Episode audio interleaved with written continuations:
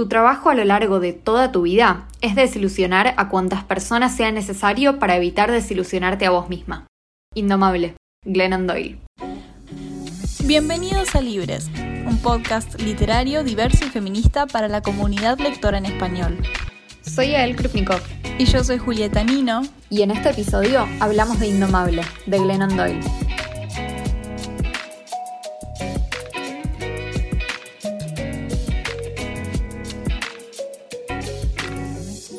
Hola, hola, bienvenidos a un nuevo episodio de Libres directo desde el caos más caótico que habrán visto en sus vidas.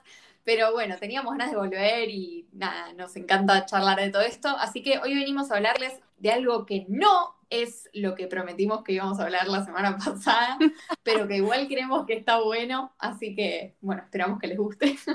Sí, siento que hace mucho que no me sentaba acá a hablar. Por ahí es así, por ahí no, pero es una sensación que tengo y extrañaba esto. Y la verdad es que este episodio no era lo planeado, pero siento que va a estar buenísimo. Y bueno, también hace mucho no hacíamos una reseña. Sí, es cierto, lo pensé ayer. Hace mucho que no veníamos con una reseña así como básica, simple. Vamos a hablar de un libro y de por qué nos gustó, que es Indomable de Glennon Doyle, que es un libro re random, es como para nada el tipo de cosa que yo suelo leer, me imagino que vos también. Así que si querés contarnos la sinopsis y ahora contamos qué nos pareció. Bueno, la sinopsis dice, a los 39 años, casada con el padre de sus tres hijos, Glennon Doyle se enamoró de una mujer. Ese día empezó para ella la aventura de volver a escuchar su propia voz, la misma que décadas de imperativas culturales, condicionamientos sociales y adicciones adormecedoras habían silenciado. Claro, no sé si se entiende muy bien de la sinopsis. Es una historia real, o sea, es la vida de la autora es ella contando lo que le pasó y hablando un poco de todas las cosas que aprendió a lo largo de este proceso que tuvo que hacer. Sí, yo no conocía a esta mujer para nada, no sé si vos sabías algo de ella, imagino que sí. Nada. Ah, ¿no? No, para nada. No, yo tampoco la conocía para nada. Es más, este libro no lo leí por cuenta propia, sino que me lo mandó una editorial y me lo vendieron así como, bueno, y esta mujer que es activista y me contaron toda su lista de grandes hazañas que supongo que en este episodio vamos a mencionar porque, wow, cuántas cosas que hizo Glennon Doyle. Pero no, no la conocía para nada y ahora la tengo como modelo a seguir. Es realmente admirable. Sí, yo también la empecé a seguir en Instagram cuando terminé de leer el libro. La verdad es que es un libro que no pensé para nada que iba a ser como mi tipo de historia o algo que me iba a gustar. Leo muy poca no ficción y libros de autoayuda como de este género, así de, bueno, con lo que puedes aprender para mejorar tu vida y ser una versión más auténtica de vos mismo. Como que siempre me suena una cursilidad total. Y sin embargo, cuando leí este libro fue como, todo lo que necesitaba. Sí, sí, a mí también me pareció increíble porque a primera vista uno dice, el, libro de la vida de una persona o la experiencia de alguien en una parte de su vida. Y yo, honestamente, creo que no hay muchas personas que dicen, sí, voy a leer un libro autobiográfico solo porque sí. A menos que sea una persona que conozcas de antemano, no sé si vas por la vida y decís, voy a escuchar a esta mujer de la cual no sé nada, contarme sobre su vida, sus lecciones de vida y no sé por qué quiero sus lecciones de vida. Creo que ambas entramos entonces al libro con la misma impresión de no sé por qué esto me importa, pero lo voy a probar y creo que el mensaje de todo este episodio va a ser importa como muy, muy rápido me enganché y me pareció re lindo el tono desde el que ella habla y, o sea, me divertí mucho leyéndolo, es muy gracioso, es muy llevadero y es como que habla de temas a veces re oscuros o re profundos, pero no te mm. sentís como que estás leyendo un libro sobre la ansiedad y cómo los mandatos culturales destruyen la vida de las mujeres, la adicción y no sé qué. Como que es re lindo. Y de hecho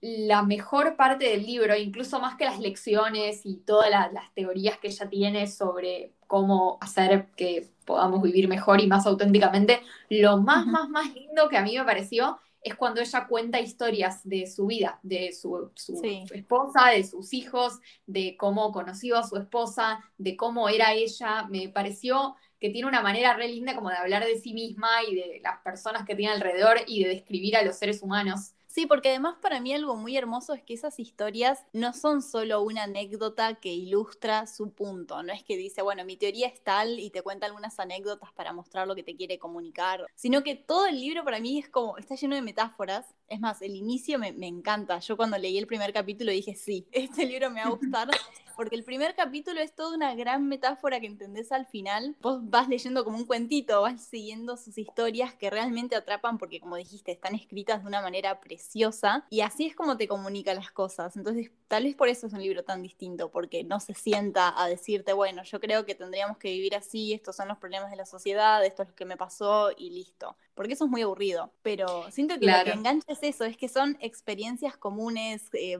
cosas mundanas del día a día y te las ilustra con anécdotas y al mismo tiempo metáforas y te comunica algo con lo que conectás. Y no se siente, eso es muy importante para mí que vos dijiste recién, no se siente como que alguien te está dando una clase o un sermón, mm. tipo de esta es la buena manera de vivir. Que para mí por eso hay mucha gente que desconfía mucho de los libros estos que son como autobiografías, de bueno, así logré tener todo lo que yo deseaba y esto es lo que vos tenés que hacer y yo sé todo y soy recapo. Glennon Doyle habla de sí misma con un nivel de humildad y también como que te cuenta todas las cosas que hizo mal y todos los momentos en donde la pasó horrible. Ella empieza, la, la, historia de su libro empieza en un muy mal lugar, ella como que acababa de terminar de salvar su matrimonio de una crisis que había tenido con el esposo, de hecho cuenta que había escrito un libro por el cual se había hecho muy conocida sobre cómo salvar una relación de pareja que está en problemas y que justo cuando las cosas empiezan a ponerse bien y ella está haciendo el, el tour para promocionar este libro sobre volver a enamorarse de su esposo, se da cuenta de que está enamorada de una mujer. Ella habla todo el tiempo de ser una versión más auténtica de sí misma, que es algo que ya lo venimos diciendo varias veces. Sí, a todo eso, la estructura del libro también corresponde a lo que estás diciendo. Creo que la primera parte se llamaba Jaulas y después la segunda era como Llaves y después la tercera era Libertad o algo así, pero como que seguían esta idea de cómo estamos enjaulados y cómo salir de eso y cómo vivir una vida distinta sin necesariamente decir, bueno, este es mi libro donde postulo mi tesis de lo que es la vida. Y toda esta estructura es muy loca porque es como que estás adentro mientras ella dice todas estas cosas, como que te cuenta experiencias con las que conectás y desde adentro decís, sí, la verdad que sí. Y después por ahí ella dice su oración de, bueno, yo creo que hay que vivir de tal manera. Por ejemplo, cuando yo empecé el libro era como, bueno, una mujer de 40 años con su matrimonio y sus hijos. ¿Qué me puede importar a mí? ¿Qué puedo sacar de esto? De una situación que es tan distinta a la mía. Como que, ¿qué me importa esta mujer de 40 años y su divorcio o no divorcio? Pero al contrario, estás ahí con ella viviendo experiencias que, como dijiste vos, son sociales, son de la, la manera en la que nuestra sociedad está construida, entonces estás ahí adentro, ella dice, ¿nunca te sentiste así? Y vos decís, sí, la verdad que sí. No porque te esté presentando una tesis de cómo hay que vivir, sino porque está hablando de cosas que por ahí nunca pensaste. Sí, me gustó mucho que es uno de los primeros libros que conozco así de como lo que sería el género de autoayuda, aunque no me gusta mucho esa caracterización, que no pone sobre el individuo la carga de, bueno, vos tenés que ser feliz, está en vos cambiar tu vida, todos tus problemas son autoimpuestos. Como que no, al revés, es una exploración muy inteligente de cómo la sociedad y el sistema y la cultura y todo lo que nos rodea nos hace vivir adentro de estas jaulas. Sí, por ahí entonces antes, en vez de pensarlo como un libro de autoayuda, está bueno pensarlo como un libro con el que vas a conectar, porque algo de todas esas páginas, de las cientos y cientos de historias que contiene, con algo tenés que conectar. Y por ahí después te ayuda, por ahí sacas algo, yo creo que todo el mundo va a sacar algo de este libro, pero de ahí puede partir la idea de ayuda o no, pero pensarlo como un libro de autoayuda siento que, que caen esas limitaciones que vos decís. Sí, total. Yo las citas con las que más me quedo de todo el libro hablan mucho de esto, ¿no? De, la autenticidad y, y, ella habla mucho, ¿no? Ponerle de las apariencias y de lo que parece una familia perfecta y sana versus lo que realmente es una familia perfecta y sana o de lo que es una mujer que es una buena madre y una buena esposa versus lo que toda tu vida te dijeron que tenés que ser para ser una buena madre y una buena esposa. Sí, además de que en muy pocas ocasiones ella habla sobre lo que la hace una persona poco común. El hecho de que tiene su ONG, todas las actividades que hace, eh, y no sé, como que en pocas ocasiones, y sobre todo al final es esto, ella menciona el hecho de que es una mujer extraordinaria, pero el resto del libro es súper humano, es algo que podría ser de cualquier otra mujer.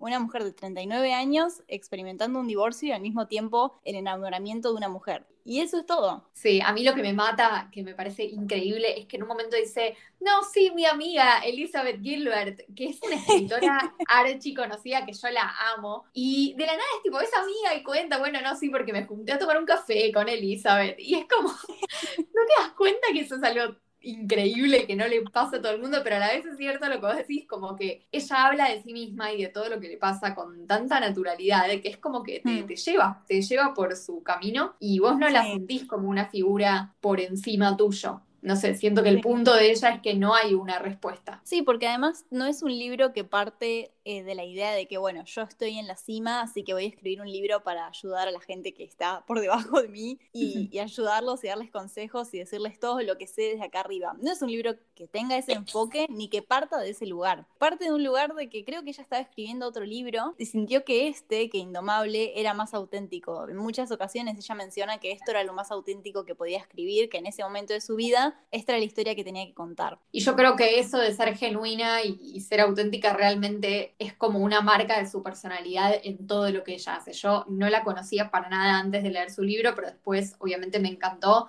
y empecé a seguir un poco más su trabajo, la empecé a seguir a ella en redes sociales y me encanta porque realmente su, su feed parece una cuenta de solo amigos, o sea, sube todo el tiempo selfies en su casa, con la familia, que aparte ya los conoces del libro y son hermosos, tipo los requiero a todos los hijos, a la esposa, es como, ay, qué lindos son.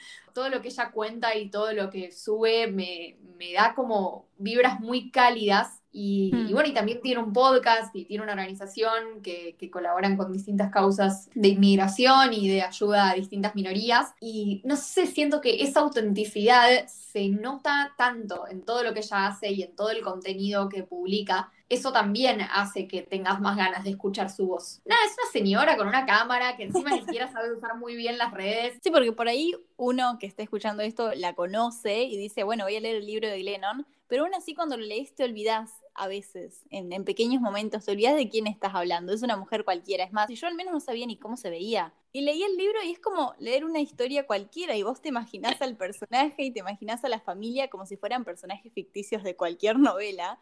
Y después vas a las redes y, no eran para nada como yo me los había imaginado. Entonces es una experiencia de lectura como cualquier otro libro.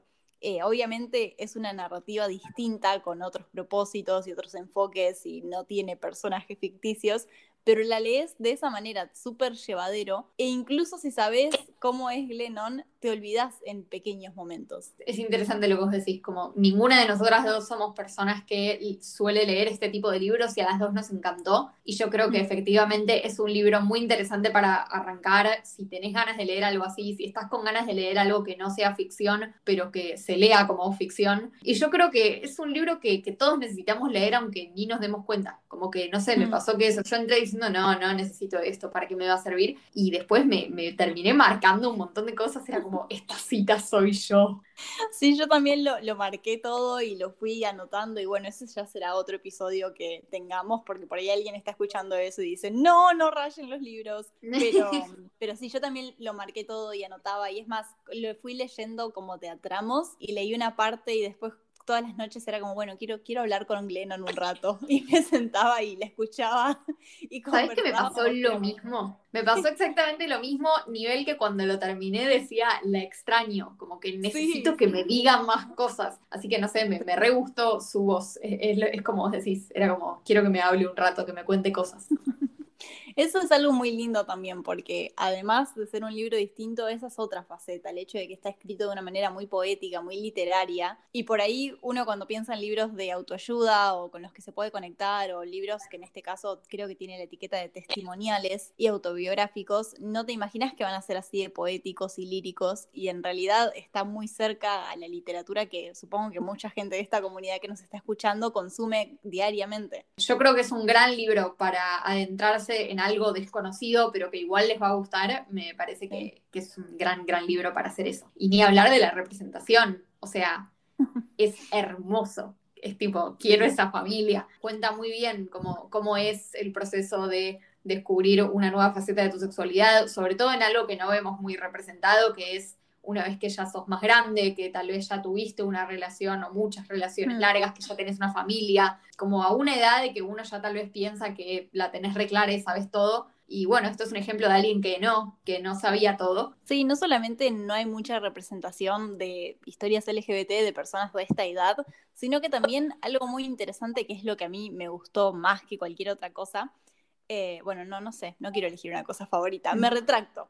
Pero algo que me gustó muchísimo es cómo ella va desgranando su orientación sexual en relación a la sociedad que está analizando. Todo el tiempo esto es todo un, un análisis de qué es la sociedad, cómo hemos creado ciertas culturas y cómo su orientación sexual estuvo condicionada por eso. Es muy común hablar de, "Mm, llegué a mis 39 años y creo que me gustan las mujeres. Eso es algo que no se suele abordar y a mí me encanta porque lo hace muy bien y realmente analiza a la sociedad en cómo llegamos a ese punto. Sí, y me parece que es un excelente recordatorio para muchas personas que tal vez leemos todo el tiempo representación LGBT de otras edades, de que la comunidad LGBT no son solamente adolescentes de Instagram y Tumblr, como que hay gente LGBT de todas las edades y hay un proceso que puede suceder en cualquier momento de tu vida. Y me encantó esto también, ¿no? Que más allá de que es un libro que tiene puntos de mucha oscuridad y de, de los personajes pasándola muy mal, bueno, no sé si se llaman personajes porque son reales, bueno, la, la gente que está en el libro, como que más allá de todo eso, tiene una esperanza y un optimismo y una manera de ver el futuro, de decir, no, esto va a estar mejor y cada vez vamos a estar mejor y que pueda terminar bien y mostrar que ella tiene una familia hermosa, bellísima y que quiere mucho a sus hijos y a su esposa y también lo quiere mucho al ex marido a pesar de que las cosas entre ellos no funcionaron. Como, no sé, esta idea de que las cosas pueden terminar bien y, y que para las personas LGBT se den cuenta a los 12 años o a los 40 hay una posibilidad de vivir vidas auténticas y felices. Sí, y eso es algo que no suele verse también, el hecho de que la mayoría de las historias LGBT que tenemos, o al menos las que leemos nosotras en realidad, son jóvenes que están explorando su orientación sexual a temprana edad. Y en realidad tienen mucha suerte si están haciendo eso a los 12, 14 o 16 años, porque, por ejemplo, Glennon no llegó hasta ahí. Y esa es la historia de muchas otras personas que tienen, no sé, homofobia internalizada sin saberlo, o que se han condicionado para tener una idea de, bueno, yo soy una niña, entonces después voy a crecer, me voy a casar con un hombre y voy a tener hijos. Y por más de que estamos en el siglo del feminismo y ya no pensamos de manera tan convencional, al mismo tiempo sí, porque lo tenemos muy internalizado y es muy interesante de ver. Es un tipo de representación y de diversidad que no abunda. Sí, a mí me gusta mucho cómo ella también habla de, de las mujeres en particular, ¿no? Y de cómo Mm. la sexualidad de las mujeres está tan, bueno, esto, enjaulada, como ella dice, o tan condicionada a solo operar de ciertas maneras, que incluso más allá de las mujeres que les gustan las mujeres y no se dan cuenta, hay Sí, como una sí. tendencia enorme a mujeres, sobre todo de la generación a la que ella pertenece, de como vivir sin hacerle caso mucho a sus propios deseos, tanto en el plano sexual como en otros planos de la vida. Y no sé, me pareció como re interesante cómo ella va desglosando eso, no solo en términos de lo que le pasó a ella, que es una situación muy puntual, sino Mm. en términos en los que puede resonar con cualquiera, con cualquier mujer que lo esté leyendo. Y es como un, una lin- un lindo empujón para empezar a cambiar algunos hábitos, a hacerle más caso a ciertas voces de nuestra cabeza que tal vez las tenemos ahí medio como silenciadas. Eh, no sé, a mí por lo menos me pasó eso, como que últimamente desde que lo leí, cada vez que pasan ciertas cosas pienso en el libro y pienso en las citas que tengo marcadas. Sí, es, es un libro muy bueno para leer como habitantes de la sociedad que hemos creado y que contribuimos a crear. Y también en términos de feminismo es un libro increíble. Y por ahí vos lo lees o, o la contratapa, que la tengo acá, que dice tus emociones, tu intuición, tu imaginación, tu valor. Estas son las llaves de la libertad. Esta eres tú. Y por ahí lo lees y decís, ay no. Y esto suena, no sé, a una foto de Instagram. Y decís, no voy a Literal. leer esto. Tipo, todo bien con el feminismo, pero no, por favor. Eh, pero realmente es un buen libro, así que por ahí, si, si lo van a leer, no lean la sinopsis, ya con este episodio saben de qué va. No, si leen la sinopsis, por ahí dicen, por favor, no. Es un libro que por ahí te da la impresión errónea y en realidad te deja pensando sobre cosas que son muy humanas y que las tenés muy adentro. Sí, yo creo que la conclusión a la que llegamos es que está mal hecho el marketing del libro porque no es para nada lo que parece, sin ofender a la gente Sí. que lo hizo, pero Yo creo que hay muchas personas que tal vez les encantaría lo que es el texto y el contenido y la voz de la autora y que no se mm. acercan por la sinopsis o por cómo es la tapa o por cómo está presentado y me parece que es una gran oportunidad para decir, bueno, voy a aguantarme un poquito antes de juzgar y empezar a leer porque es un libro que te atrapa desde el momento cero. Sí, también es un libro muy difícil de hacer eh, en el sentido de marketing porque no es mucho más que eso. Es la historia de Glennon a los 39 años cuando se separa de su marido y se enamora de una mujer y es difícil transmitir en cualquier tipo de marketing lo único que es porque es más que nada, es una experiencia de lectura, es una experiencia social, personal, humana, y, escuchando, creo que la manera en la que al menos a nosotras nos cambió este libro, realmente te das una idea de, qué se trata. Sí, yo creo que es su propia cosa, como que mm. no se banca ninguna etiqueta de ningún género o de ningún tipo de como encasillamiento en el que lo podemos meter, como que es su propio género. Y bueno, espero que lo lean y espero que les guste porque realmente es un libro que a las dos nos encantó y nos cambió muchísimo la manera de pensar. Así que bueno, es, es exactamente el tipo de libro, aunque no parece, es exactamente el tipo de libro que esperábamos traer en este podcast. Así que sí nada, esperamos que les guste muchísimo. Sí, además de que por ahí es un libro poco conocido o algo que vieron de portada y no decís voy a leer esto porque tampoco te da mucha idea de qué se trata, pero es un libro que realmente vale la pena. En mi caso es, creo que es de mis libros favoritos del año. Ya veremos a fin de año qué digo, pero de momento es de lo mejor que leí en el año y en mi vida y me lo traje en mi mudanza para tenerlo conmigo cerquita de mi corazón. Fuertes palabras. Bueno, ahora vayan todos a leerlo porque nos encantó, de verdad. Bueno, Esperamos que les haya gustado mucho el episodio. Nos encuentran en Instagram como arroba librespodcast, todo junto con B corta. Yo soy arroba mi universo literario writer, writer como escritor en inglés. Yo soy Yakrupni. No vamos a cometer el error de decirles qué vamos a hacer la semana que viene, porque la realidad es que nosotras no lo sabemos. Podemos creer que tenemos algún plan, pero el universo siempre se ríe de nuestros planes. Así que, bueno, lo que sí les podemos decir definitivamente es que va a haber un episodio y que tenemos muchas ganas de que vuelvan a escucharnos. Así que nos vemos la semana que viene con un episodio nuevo sobre algo. Gracias, chao. Chao.